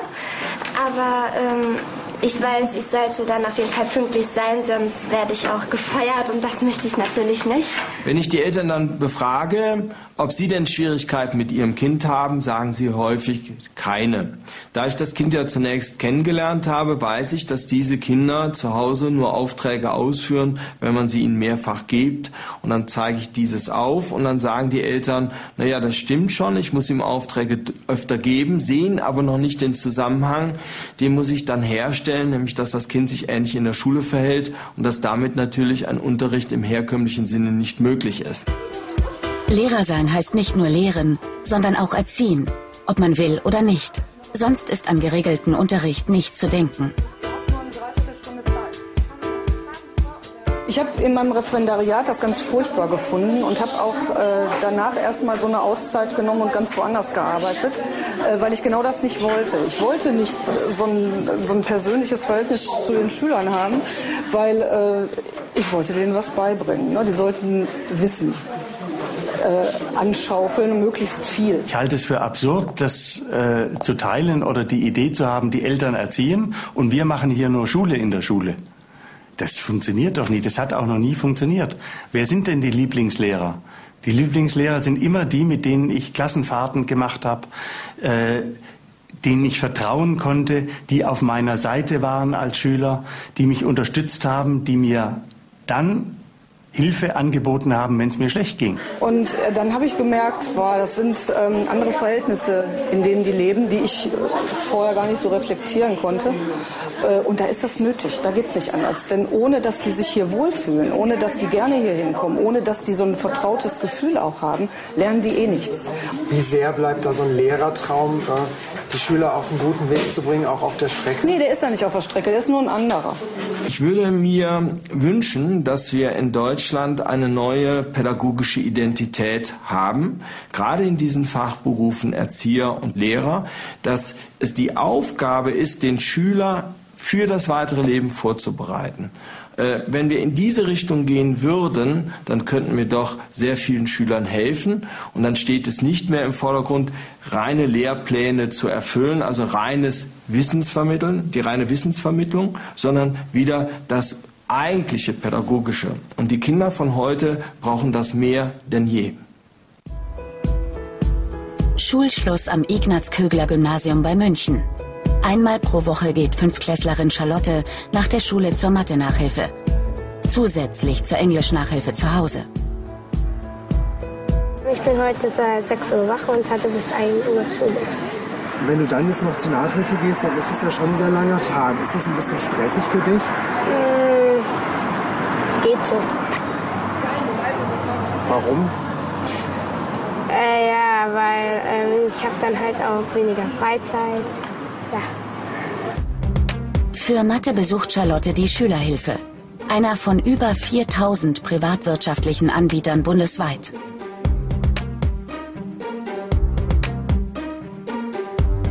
Das heißt, wie viele Pfennige haben wir dann zusätzlich noch? Ähm, zwei, ähm, nee, nicht zwei, ähm, fünf. Nee, nein, ähm, ähm, Also eine Münze, ein, zwei Pfennige. ja. Und brauchen wir für 100 Münzen? Oh, oh, oh, ähm, zwei Pfennige, ach komm. eine Menge Kinder, die zu mir kommen, haben auch Nachhilfe in Instituten oder vielleicht auch bei einem Lehrer. Das geschieht außerhalb der Schulzeit. Äh, viele Eltern, die zu mir kommen, investieren sehr viel Zeit, auch am Wochenende, um mit ihren Kindern zu lernen. Das heißt, es findet sehr viel Lernen außerhalb der Schule statt. Das äh, finde ich sehr bedauerlich, äh, weil damit viele Kinder uns verloren gehen, deren Eltern das nicht leisten können oder das nicht finanzieren können. Dieter Rödel ist seit 17 Jahren Institutsleiter. Der Bedarf an professioneller Nachhilfe ist seither deutlich gestiegen. Das Nachhilfeverhalten hat sich sehr stark verändert.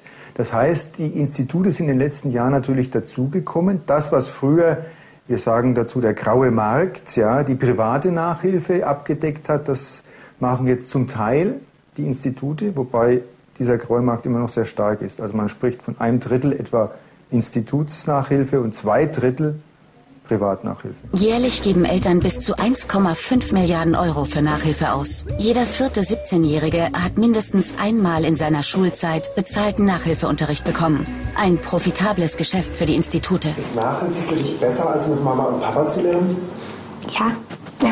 äh, weil, ja, weil äh, das bei, bei der Mama und beim Papa so stressig ist. Ja. Kinder werden mit Sicherheit von einer fremden Person eher einen Rat einnehmen als von den eigenen Eltern, die sie in der Rolle der Lehrer einfach nicht kennen. Die Lehrer legen zu jedem Schüler ein Profil an. So werden Noten und Leistungsstand vor und während der Nachhilfe genau kontrolliert.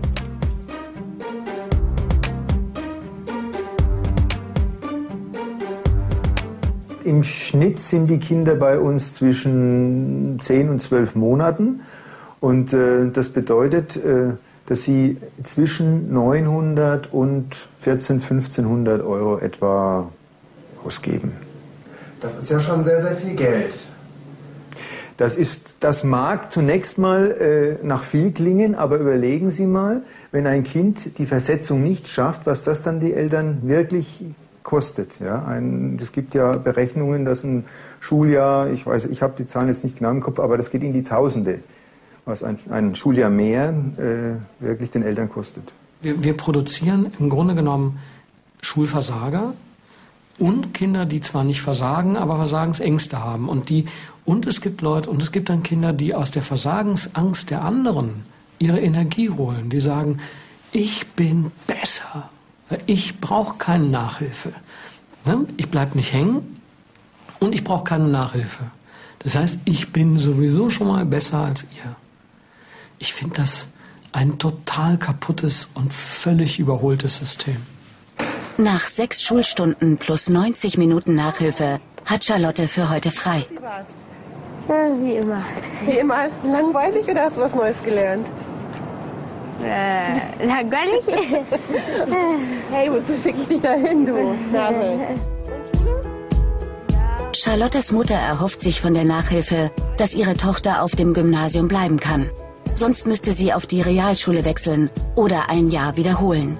Mitunter ist Nachhilfe aber auch eine Budgetfrage. Gruppenunterricht ist meist günstiger, Einzelunterricht teurer.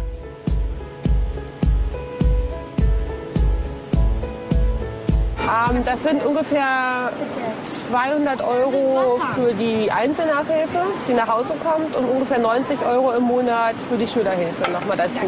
Also so 290 Euro Kosten, die da anfallen. Pro Monat? Ja, pro Monat. Was natürlich auch ganz klar und deutlich ist, da wird, dass es keine Sache ist, die wir die ganze Schulzeit durchmachen werden. Also wenn wir merken, es hat keinen Sinn, werden wir da auch die Reißleine ziehen. Poing bei München. Eine Woche nach der nicht bestandenen praktischen Fahrradprüfung. Karina geht es besser. Heute bekommt sie die schriftliche Probe zum Thema Fahrrad zurück. Hat sich das viele Lernen gelohnt? Ergebnis eine 3. So wie Karinas Schnitt in den Hauptfächern. Was glaubst du, was sagt der Papa dazu?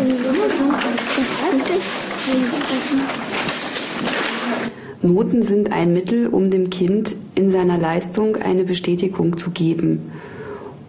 Und welchen anderen Weg sollten wir wählen? Wenn wir keine Noten haben, dann ist es so wie an der Waldorfschule, wo es ja zunächst keine Noten gibt, wo die Kinder beurteilt werden, wo sie aber auch nicht sitzen bleiben können dann ist die Frage, ist das der richtige Weg? Oder ist es eben halt dieser Friss- oder Stirb-Weg, wo man sagt, wenn du gute Noten hast, dann kommst du weiter, wenn du schlechte Noten hast, kommst du nicht weiter? Dass Noten eben äh, Hierarchien und Versagensängste herstellen, das ist absolut richtig. Äh, und äh, da muss man unbedingt dran arbeiten. Das muss man entweder ganz abschaffen oder jedenfalls so weit hinaufschieben in der Altersskala, dass die Kinder damit rational umgehen können. Zu Hause bei Karina. Ihre Eltern wissen, dass der Notendurchschnitt nicht fürs Gymnasium reicht. Und? Noten oder? Ja. Ja? Ja. Was ist aber heute spannend.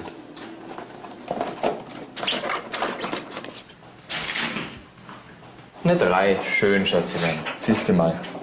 Ist doch alles gar nicht so dramatisch, oder? Schau mal, der Polizist, da hast dich ein bisschen vertan. Ne? Das ist zum Beispiel einer von diesen Punkten von den, von den äh, elfeinhalb, die fehlen. Oder wie viel fehlen? Das heißt, du darfst eigentlich vorbeifahren an ihm, oder? Also magst du es nicht besprechen? Passt. Machen wir es später, okay? Die drei würde jetzt notenmäßig nicht fürs Gymnasium reichen. Nee. Wie, wie verfahren Sie denn dann jetzt? Gut, wir verfahren definitiv nach Plan B. Also für, für den Bayern Kokolores alleine reicht es nicht, aber für unseren Plan B reicht's. Und der wäre? Ja, wir tun äh, alles, wir setzen alles dahinter, dass über den äh, Probeunterricht dann natürlich entsprechend die äh, Zensuren bekommt, die für den Übertritt für dieses, wie es die Süddeutsche letztens schön betitelt hat, für das Grundschulabitur in Bayern ausreichen. Was ist, wenn es nicht klappt mit dem Probeunterricht? Ich denke, wir können uns auf Punkt 1 konzentrieren, es wird klappen. Davon gehe ich mal sehr schwer aus, weil ich Vertrauen in das Kind habe, ich habe Vertrauen in ihre Leistungen. Probeunterricht heißt, reichen die Noten fürs Gymnasium nicht aus, können die Eltern ihre Kinder für drei Tage zur Probe auf das Wunschgymnasium schicken. Hier wird Karina dann intensiv in Deutsch und Mathe geprüft. Es ist ihre letzte Chance aufs Gymnasium. Diese Dramen könnten wohl reduziert werden, denn nach zwei Jahre später weiß man über ein Kind schon sehr, sehr viel mehr. Auch die Eltern wissen dann mehr über ihr Kind und äh, können es vielleicht realistischer einschätzen. Der Übertritt ist für die Kinder mit 19 Jahren relativ früh.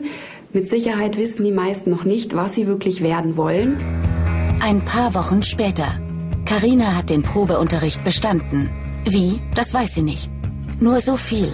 Sie hat in Deutsch und Mathe mindestens die Noten 3 und 4 erreicht. Sonst wäre sie durchgefallen.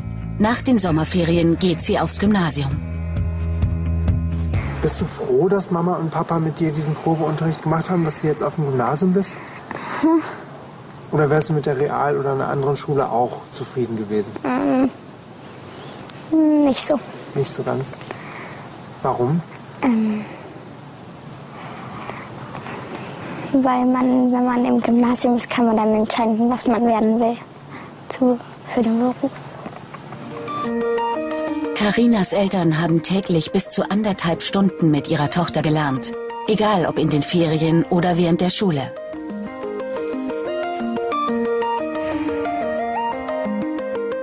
Für sie war es sicherlich sehr, sehr anstrengend. Es war auch ziemlich knackig. Das waren doch viele Stunden pro Tag an drei Tagen am Stück äh, für eine Neunjährige. Ähm, schlussendlich, klar, wir wissen, es ist gut gelaufen, aber die Zeit dahin war schon sehr anstrengend. Karina soll lernen, in der Schule eigenständiger zu werden. Anders ist das Gymnasium nicht zu bewältigen, finden die Eltern. Karina, hast du denn Lust auf so viel eigenständiges Lernen? Mhm. Warum nicht? Weil es keinen Spaß macht. Aber warum macht dir Lernen keinen Spaß? Weil man da nicht spielen kann. Karina ist gerade zehn geworden. Wenn sie gut durch die Schule kommt, hält sie in acht Jahren ihr Abitur in den Händen. Kempfenhausen in der Nähe von München. Charlotte hat trotz Nachhilfe in Englisch eine 5 in der letzten unangekündigten Arbeit geschrieben. Durch ihre mündlichen Leistungen ist ihre Versetzung aber nicht mehr gefährdet. Eine weitere schriftliche Prüfung steht ihr dennoch bevor.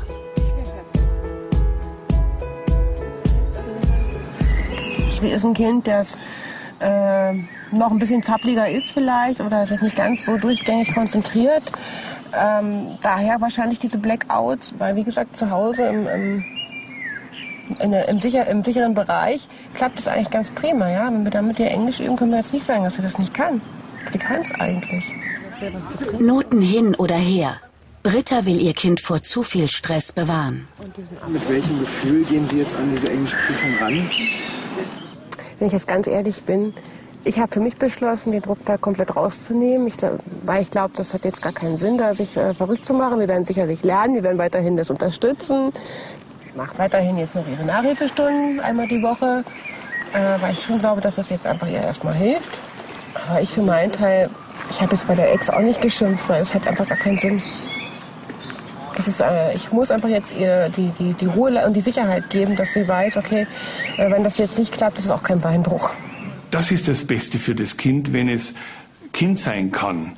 Und wenn es später natürlich schon die Forderungen bekommt am Gymnasium, in der, in der Mittelstufe, aber wenn es es nicht aushält, dann ist das nicht das Richtige. Wenn ich hinterher ein, ein Abitur habe mit 3,5 und ein krankes Kind, ja, ist das das Beste für das Kind? Es ist nicht einmal das Beste fürs Kind, wenn es ja 1,5 Abitur hat, aber einen, einen psychischen Defekt davongetragen hat, äh, von, der aus dem permanenten Leistungsdruck entstanden ist. Wenn es nicht geht, geht's nicht. Also Eltern finden heraus, was sie für ein Kind haben, indem sie ihr Kind beobachten.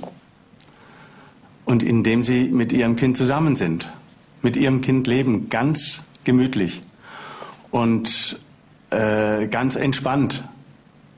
Und nicht ihr Kind unter Druck setzen und sagen, äh, du musst es unbedingt schaffen, weil wir doch wollen, dass du äh, Arzt wirst oder dass du äh, äh, studieren kannst. Zum neuen Schuljahr wechselt Charlotte das Gymnasium, weil die Familie umzieht. Die Eltern hoffen auf einen Neubeginn mit besseren Noten und ohne Nachhilfe, zumindest für den Anfang. Sie heißen Tests, Proben oder Klassenarbeiten. Und immer bereiten sie auch den Eltern Kopfzerbrechen. Zwei Mütter aus München haben aus der Not mit den Prüfungen ihrer Kinder eine Tugend gemacht. Sie gründeten einen Verlag und geben nun sogenannte Probenbücher heraus. Die orientieren sich an den offiziellen Anforderungen des Kultusministeriums. Also bei meinem großen Sohn, der ist Legastheniker, da war der Übertritt relativ schwierig und da habe ich mir dann gedacht, wenn er einfach strukturiert die vor allem in den Deutschproben die Grammatik erklärt bekommt oder genau das abgefragt oder ich mit ihm genau das übe, was dann abgefragt wird, dann kann er es halt mehr oder weniger auswendig lernen und dann eben in der Form wiedergeben und irgendwie den Übertritt schaffen. Lernen fürs Gymnasium, powered by Mama. Angefangen haben sie 2009 mit wenigen Exemplaren von einer Buchbinderin handgebunden.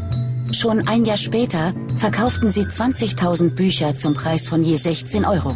Ich habe dazu mal eine Statistik gelesen, dass in Deutschland eine Milliarde für Nachhilfe ausgegeben wird und eine Milliarde für Übungsmaterial.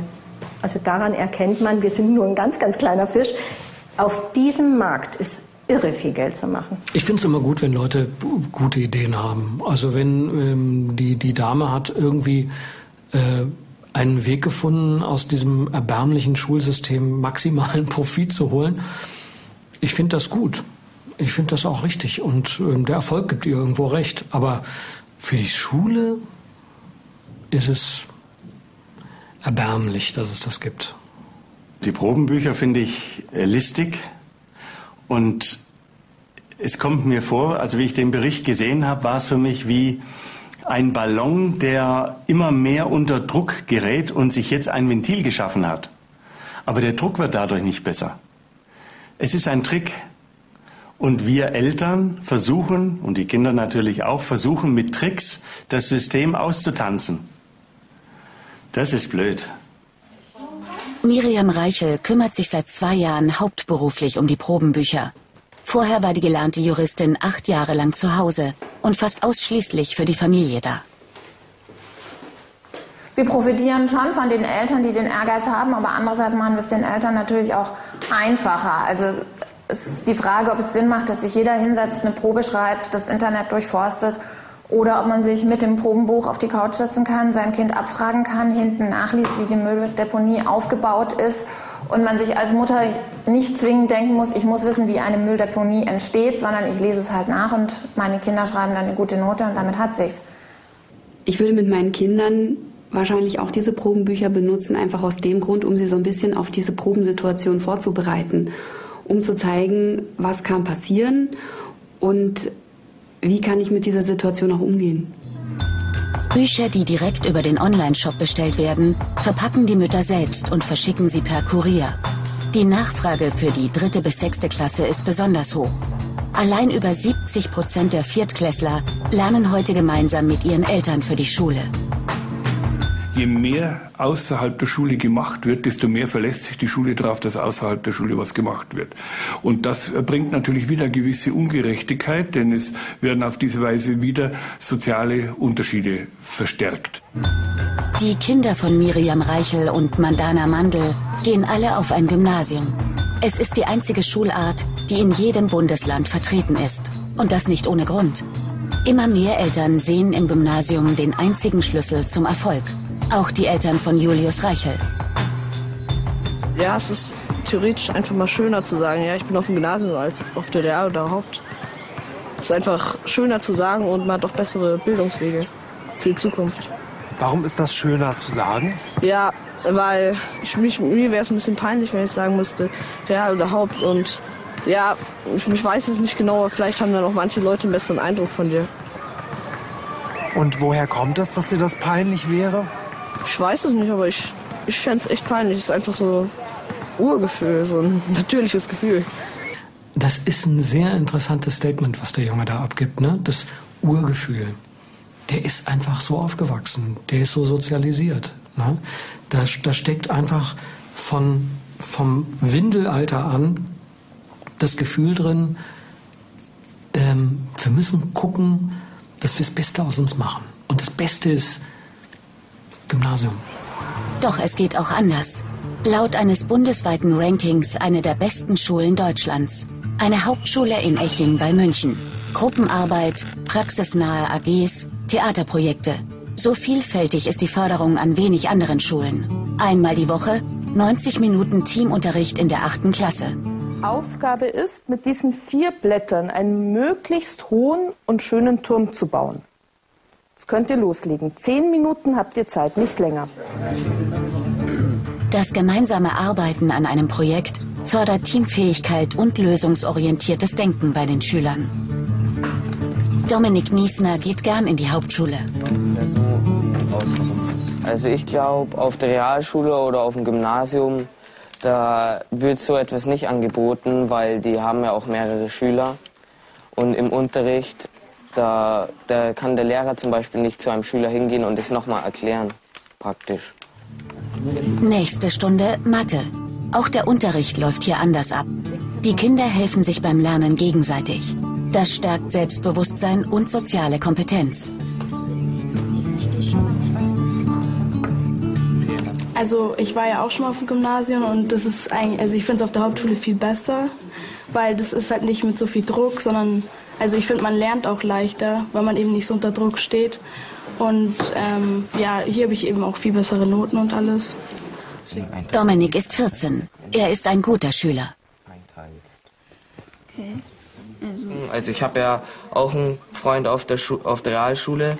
Und er hat mir erzählt, dass die da, also wirklich, die dürfen da nur rumsitzen, also die dürfen nur sitzen bleiben.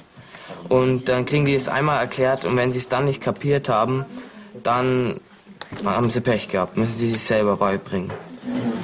Wie findest du sowas?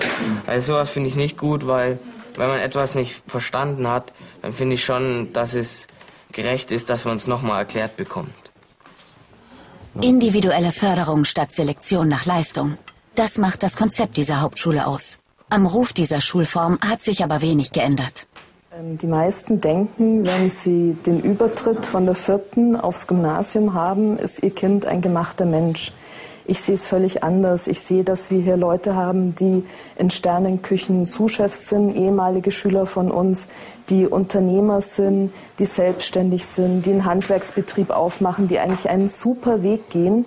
Und Das wird aber erstmal überhaupt nicht wertgeschätzt von der Gesellschaft, weil die Hauptschule einfach einen schlechten Ruf hat. Das ist ja nicht so, dass man nun, wenn man im handwerklichen Bereich ist, dass man nun irgendwo keine Aufstiegschancen hat, dass man keine, äh, keine Entwicklungschancen hat.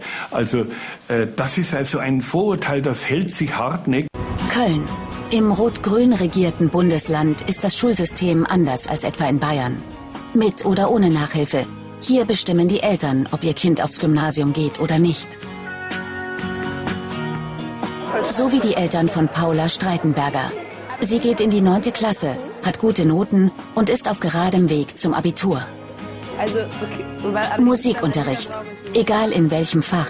Paulas Eltern versuchen, den Druck auf ihr Kind so gering wie möglich zu halten. Die Entspanntheit der Eltern ist Paula anzumerken. Ähm, eigentlich ist mir das Abitur schon wichtig, aber ich möchte jetzt nicht unbedingt studieren und darum will ich es einfach nur schaffen und egal mit welchem Durchschnitt. Also Hauptsache man hat das Abitur. Sehen deine Eltern das denn auch so, egal mit welchem Durchschnitt? Ja, also ich glaube, dass sie beide jetzt auch nicht so gut waren und die haben auch gesagt, dass das Abitur eigentlich wichtig ist, aber es, Hauptsache man hat es. Die Zahl der Absolventen mit allgemeiner Hochschulreife, dem Abitur, ist in den letzten Jahren bundesweit angestiegen. Grund, immer mehr Eltern schicken ihr Kind aufs Gymnasium. Wenn ich das zum Beispiel aus Lehrersicht sehe, der am Gymnasium unterrichtet, ähm, äh, haben wir natürlich Kinder, ähm, gerade auch in der 5, wo wir von vornherein eigentlich erstmal wissen, die sind hier erstmal zumindest falsch. Ob sie sich später entwickeln, das können wir in dem Moment noch nicht, noch nicht äh, sagen, aber erstmal sind sie hier falsch. Aber die Elternwille ist, sie sollen am Gymnasium ankommen und dadurch entsteht bei den Kindern enormer Druck und sie scheitern oft an diesem Druck. Generell zu sagen, es kommt nur aufs Gymnasium, alles andere zählt nicht, ist, glaube ich, so das Schlimmste, was man ähm, einem Kind eigentlich antun kann. Es geht eigentlich darum, dass man die Hauptschule und alles andere so gering schätzt, dass man sagt, es geht nur Abitur. Also Gymnasium ist eigentlich bei uns vom, gefühlt in der Gesellschaft die Regelschule. Ich glaube also auf einem Gymnasium Lehrer zu sein und diesen irren Druck zu haben von den Eltern, die also dann dahin kommen und, und sagen, wissen Sie eigentlich, wen Sie da, wissen Sie eigentlich, wer ich bin? so, ne? Ähm, ich glaube, das ist richtig kompliziert. Ne? Ähm, auch, äh, was auch damit zu tun hat, dass, dass wir in einer, in einer Generation leben, die popkulturell sozialisiert ist. Das heißt, die Eltern sind alle relativ jung.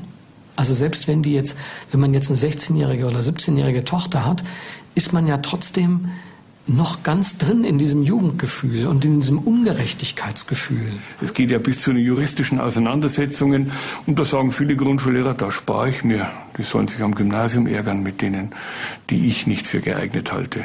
Verstehe ich vollkommen. Doch nicht für alle Eltern ist das Gymnasium der einzige Weg. In der Volksschule Eching, die Grund- und Hauptschule vereint, werden die Schüler vor allem mit Praxisunterricht aufs Leben vorbereitet. Hänseleien sind für Achtklässler Dominik nichts Neues. Ja, also ich habe schon oft im Urlaub erlebt zum Beispiel, wenn ich anderen Kindern erzählt habe, dass ich auf der Hauptschule bin, dass sie mich ausgelacht haben zum Beispiel und gesagt haben, dass ich schlecht bin und so, dass ich eh nur so ein Schläger bin. Und ja, ich finde sowas nicht gut. Bist du denn ein Schläger? Ich bin auf jeden Fall kein Schläger, nein. Und äh, wie gehst du damit um, wenn diese Vorurteile kommen? Betrifft dich das? Macht dich das traurig? Also ich finde, ab und zu macht es mich schon ein bisschen traurig, aber ich sollte da, glaube ich, eher nicht hinhören, weil die verpassen ja alles, ähm, was sie lernen können hier auf der Hauptschule. Wir brauchen auch Hauptschüler, Realschüler, Gymnasiasten. Wir, wir brauchen diese drei Formen natürlich. Nicht jeder kann studieren. Das würde auch dem Markt gar nicht gerecht werden, weil es natürlich viele Berufe gibt, für die ähm, reicht es, wenn man eine, eine Berufsausbildung gemacht hat und selbst von da aus kann ich mich ja immer weiterentwickeln. Es gibt ja heute sogar die Möglichkeit, auch ohne Abitur zu studieren, wenn man beispielsweise eine Berufsausbildung schon abgeschlossen hat. In Eching gehören Praxiseinheiten zum Lehrplan. Dominik hat in den letzten Jahren bereits fünf Praktika absolviert. Er hat schon eine Vorstellung, was er später mal werden will. Also ich habe jetzt halt ein Praktikum bei der BMW gemacht als Kfz-Mechatroniker und das hätte mir schon gefallen. Die haben auch gesagt, dass ich gut war und die würden mich schon nehmen. Und das hört sich ja im Grunde sehr gut an, oder? Ich finde, das hört sich sehr gut an, weil BMW ist eine große Firma. Also zum einen sieht man ja an der Ausstattung schon, dass diese Schule höchst privilegiert ist. Ich war in anderen Hauptschulen, da hat man nicht mal die Batterien gehabt, um den Stromkreis bauen zu können. Ja? Ähm, Insofern kann ich mir gut vorstellen, dass diese Kinder dort gut ausgebildet werden und dass sie dann auch begehrt sind. Die Frage ist trotzdem, wenn dieses Kind auf anderen, also wenn es jetzt eben nicht diese Schularten gäbe, sondern wenn dieses Kind wirklich sozusagen eine gute, hohe Bildung bekommen hätte, ob es sich nicht auch zutrauen würde oder sogar machen wollte, ganz etwas anderes. Ja, also er ist ja schon durch die Schulart, in der er ist, auf bestimmte Berufe festgelegt und wählt dann ja auch nur aus diesen Berufen und wagt ja schon fast gar nicht mehr, noch sozusagen weiter zu gucken. Ja, ich könnte wetten, dass er nicht überlegt, könnte könnte ich, was weiß ich, ähm, in Chemie irgendwie forschen und einen Chemie-Nobelpreis machen. Trotz ihres guten Rufs gehen auch an der Hauptschule in Eching die Anmeldezahlen zurück. Also unsere Schüler sind hier immer noch sehr begehrt. Und äh, ich kann eigentlich nicht verstehen, warum äh, die Handwerksberufe im Augenblick nicht mehr so attraktiv sind. Die, wir arbeiten ja auch eng mit vielen Betrieben zusammen, äh, mit Handwerksmeistern und Innungen, äh, die jammern, dass sie eben heutzutage keine Schüler mehr bekommen. Hauptschüler werden sehr gerne genommen, weil die nämlich nicht nur was im Köpfchen haben, sondern auch was in den Händen. Die Hauptschule war früher nichts unbedingt Schlechtes. Da kamen viele hin, die zum Beispiel handwerklich begabt waren. Die haben eben das gemacht, weil man gesagt hat, naja, der will nicht studieren und der will keine kaufmännische Lehre machen, sondern der will eigentlich am liebsten schweißen. Okay, dann eigentlich eigentlich die richtige Idee. Zu sagen, wenn, wenn, wenn das die Vorstellung ist, wenn, wenn der das machen will, dann braucht der auch nicht 13 Jahre zur Schule gehen. Eigentlich eine gute Idee, aber leider ähm, ist es mit den Jahren halt eben ähm, äh, ebenso abgewertet worden. Ne? Und heute ähm, ist die Hauptschule was für die Blöden und die, die kein Deutsch können. Und das ist, äh, finde find ich, schade. Ein Teufelskreis für die Schulen. Fehlende Anmeldungen bedeuten geringere Zuschüsse. Und je weniger Geld, desto schlechter die Ausstattung. Dann will niemand mehr hin. Sechs Bundesländer haben die Hauptschule bereits abgeschafft. Dominik hat sich nach seinem Praktikum bei BMW um den Ausbildungsplatz beworben. Aktuell läuft das Auswahlverfahren. Wenn alles klappt, fängt er 2012 dort an. Auch seine Mutter war auf der Hauptschule. Warum teilen Sie die Ansicht vieler Eltern nicht, die sagen, Hauptschule, oh Gott, oh Gott? Ähm, aus dem einfachen Grund, äh, viele sind dagegen gegen die Hauptschule, ja, wollen, dass sie ja auf Gymnasium gehen. Äh, Finde ich jetzt persönlich nicht, ja, ähm, weil äh, es wird zu viel gefordert einfach auf, auf den Gymnasiasten, sage ich jetzt mal, oder auf dem Gymnasium, Realschule. Da sind sie nur noch am Lernen, sage ich jetzt mal. Hauptschule ist deswegen nicht schlecht, ja, sie müssen da genauso lernen.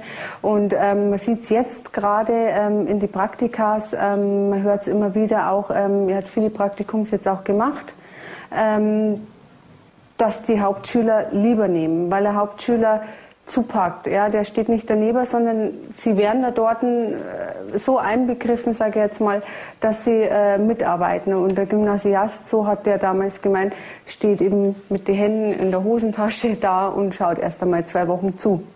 Wir werfen ja den Gymnasiasten auch vor, dass sie zwar ein wahnsinniges theoretisches Wissen haben oder ein Begriffswissen, aber eigentlich praktisch ja, zwei linke Hände haben. Ja? Da geht's mir ehrlich gesagt ähnlich. Ich habe einen Physik-Leistungskurs gehabt und ich wüsste nicht, ob ich jetzt mit dem Phasenprüfer wirklich ja, Leitungen legen kann oder sowas. Und ich glaube, es wäre wichtig, das zu verknüpfen, auch für die Gymnasiasten. Die würden wahnsinnig davon profitieren, weil sie endlich grundlegende Prinzipien verstehen, ein Verständnis bekommen, eine Praxisnähe bekommen. Weil es gibt ja auch viele Witze über Abiturienten im Handwerksbetrieb. Ja, also so der Meister, der zum Lehrling sagt, so zum äh, jetzt äh, kehrst noch die die Werkstatt, Werkstatt zusammen und dann äh, haben wir Feierabend und der Lehrbub sagt, also Meister, ich bin Abiturient. Ja gut, sagt der Meister, dann erkläre ich dir halt nochmal, wie das geht. Köln. In Nordrhein-Westfalen erreicht jährlich jeder dritte Schüler die Hochschulreife. In Bayern nur jeder vierte. Zu Hause bei Familie Streitenberger. Charlotte, die Älteste, macht in zwei Jahren ihr Abitur. Schwester Paula in drei. Gymnasialpflicht durch die Eltern gibt es hier aber nicht. Im Gegenteil. Karl, der Jüngste, wird ab Herbst in die Gesamtschule gehen. Beide Eltern sind Akademiker. Vater Ansgar hat Architektur studiert, ist heute Hausmann und arbeitet als Sportbetreuer an Schulen. Mutter Almut ist Diplomingenieurin und arbeitet Vollzeit. Anders als für die meisten Eltern ist das Abitur für sie kein Muss. Es ist kein Weltuntergang für mich, wenn meine Kinder nicht Abitur machen. Bei dem Kleinen weiß man ja auch noch nicht, wie das, äh, wo er hingeht. Er geht auf eine Gesamtschule und schafft er die Qualifikation oder nicht, kann man ja nicht sagen. Ähm, ich denke, heute gibt es auch so viele Möglichkeiten noch, irgendwie sich beruflich anders zu entwickeln. Also nicht diesen klassischen Weg, den wir gemacht haben. 13 Jahre Schule, dann das Studium und dann halt arbeiten. Es gibt heute so viele Abschlüsse, dass ich denke, das lasse ich einfach auf mich zukommen und ich hoffe einfach nur, dass meine Kinder glücklich werden. Wir brauchen konkret Eltern, die im Moment sagen können, diesen Druck setze ich mein Kind nicht aus. Schule ist nicht so wichtig. Ich sage nicht, dass Bildung nicht wichtig ist. Bildung ist sehr wichtig. Aber Schule, die Kinder und Eltern schwächt und Lehrer schwächt, ist nicht so wichtig und darf man nicht so wichtig nehmen. Bei Streitenbergers herrscht ähnliche Gelassenheit. Allerdings können sie sich diese Entspanntheit auch leisten. Die Mädchen sind ja eigentlich ganz gut in der Schule, also mehr oder weniger Selbstläuferkinder. Hat man es dann nicht auch leicht zu sagen, wir sind da ganz entspannt und ganz Ja. locker? Also das muss ich auch zugeben, natürlich. Also ich weiß jetzt nicht, wie es gewesen wäre, wenn meine Kinder sich der Schule verweigert hätten, nicht lernen wollten, vielleicht auch schlecht äh, wären oder wenn sie vielleicht auch den Intellekt nicht gehabt hätten, ähm, das zu können. Dann kann das sein, dass wir ja anders sprechen würden. Karl ist neun und hat in der vierten Klasse keine Empfehlung fürs Gymnasium bekommen. Seine Eltern hätten ihn zwar dorthin schicken können, haben sich aber bewusst dagegen entschieden. Ich denke mal, er wird sich da auch besser entwickeln als äh, auf dem Gymnasium, weil äh, der Druck da deutlich geringer ist. Also das merke ich bei den Mädchen halt, dass die auch Lerndruck haben, sehr lange weg sind, ähm, wirklich auch viel zu tun haben. Und ich hoffe einfach, dass es bei ihm auf der Gesamtschule nicht ganz so ist. Oder was man hört, was man weiß, läuft es da ein bisschen anders. Mehr als die Hälfte der Gesamtschulabiturienten aus NRW hatte 2009 in der Grundschule zunächst keine Gymnasialempfehlung. Und wie ist das mit Mama und Papa? Sind die genauso stolz auf dich, dass du auf die Gesamtschule gehst? Oder glaubst du, die wären noch stolzer, wenn du aufs Gymnasium gehen würdest? Oder sind die da ganz locker? Ganz locker, glaube ich, ja. Und wie findest du das? Gut, Warum? weil ähm, die mich da nicht also ausschließen, sozusagen, dass die ähm, dann genauso sagen, dass ich genauso zur Familie gehöre wie Paula und Charlie. In Essen bei Familie Barthelmes ist der Umgang mit den Kindern konsequenter. Die siebenjährigen Drillinge Chiara, Venice und Eileen wachsen zweisprachig auf, mit Deutsch und Spanisch. Schachspiel, Folkloretanz und Musikunterricht gehören zum Alltag. Papa, ich will nicht meine Dame verlieren. Die chinesische Studentin Yin war 2004 als Au pair bei Familie Barthelmes. Sie spricht neben Deutsch auch Chinesisch mit den Kindern. So wie alle chinesischen Au pairs seither. Zusätzliche sprachliche Förderung, ganz nebenbei.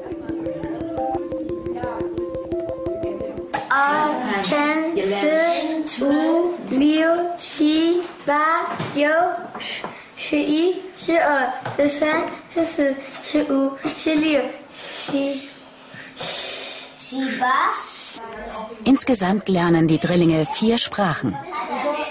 Und Deutsch meine zweite. Und die zweite? Eigentlich Spanisch. Und das dritte?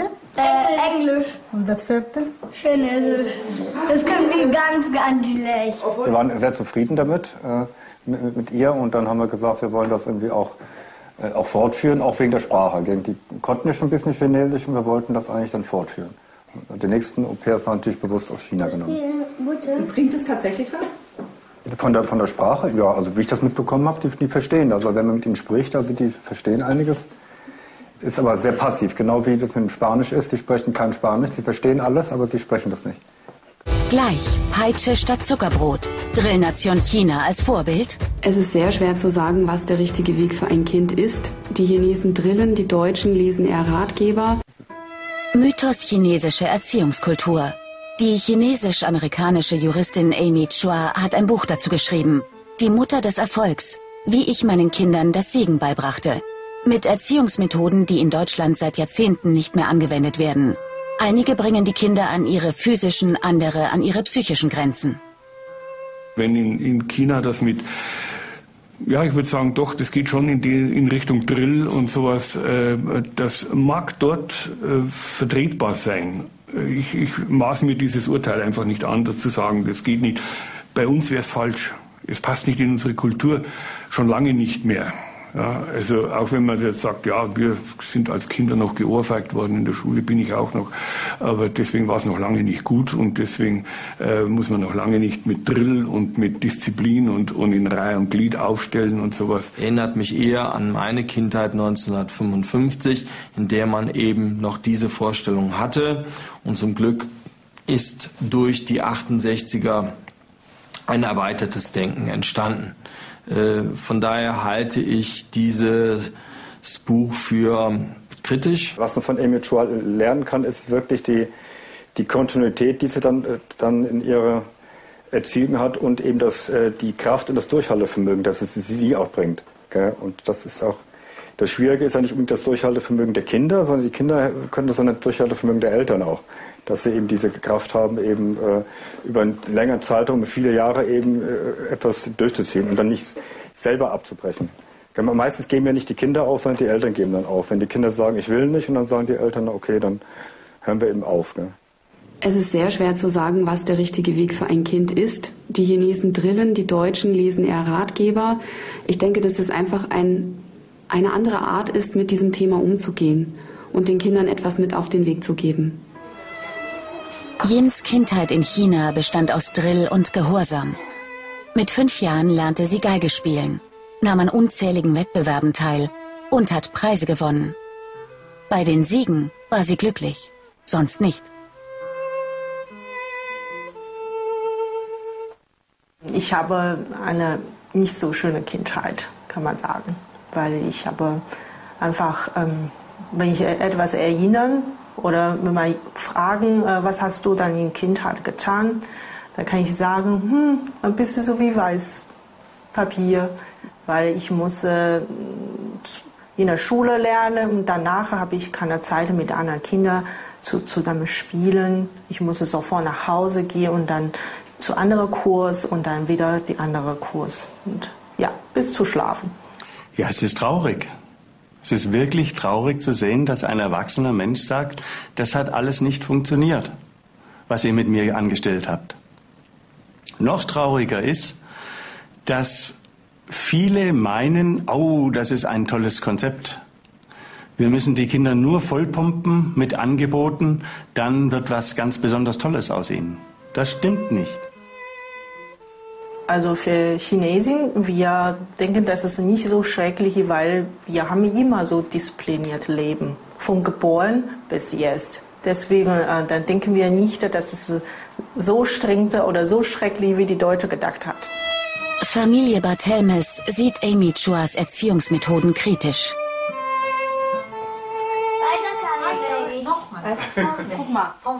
Ja, ich würde nicht diesen, äh, äh, diesen Drill so weit bringen, dass die, die Kinder eben dann wirklich zum Teil ja eher gelitten haben. Also sie hat eigentlich dem Erfolg alles untergeordnet. Der Erfolg war in dem Sinne das Geigespielen oder Klavierspielen, hatte sie alles untergeordnet, auch alle anderen Freizeiten der Kinder. Mir fehlt bei ihr, bei Image war die Ausgeglichenheit. Also alle anderen Aktivitäten, Spielen mit Kindern und Sachen sind vollkommen in den Hintergrund getreten.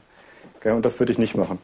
Das Musikinstrument ist ein Teil, Dazu kommt auch noch Spielen, da kommt Schule, da kommt äh, Freunde dazu und das gehört alles zum Leben dazu. Und bei ihr war es eben nur äh, die Leistung in der Schule und im, äh, ja, im Musikinstrument. Die Kinder der peruanischen Sprachlehrerin und des deutschen Ingenieurs wachsen umsorgt, aber mit festen Regeln auf. Ausnahmen gibt es nicht.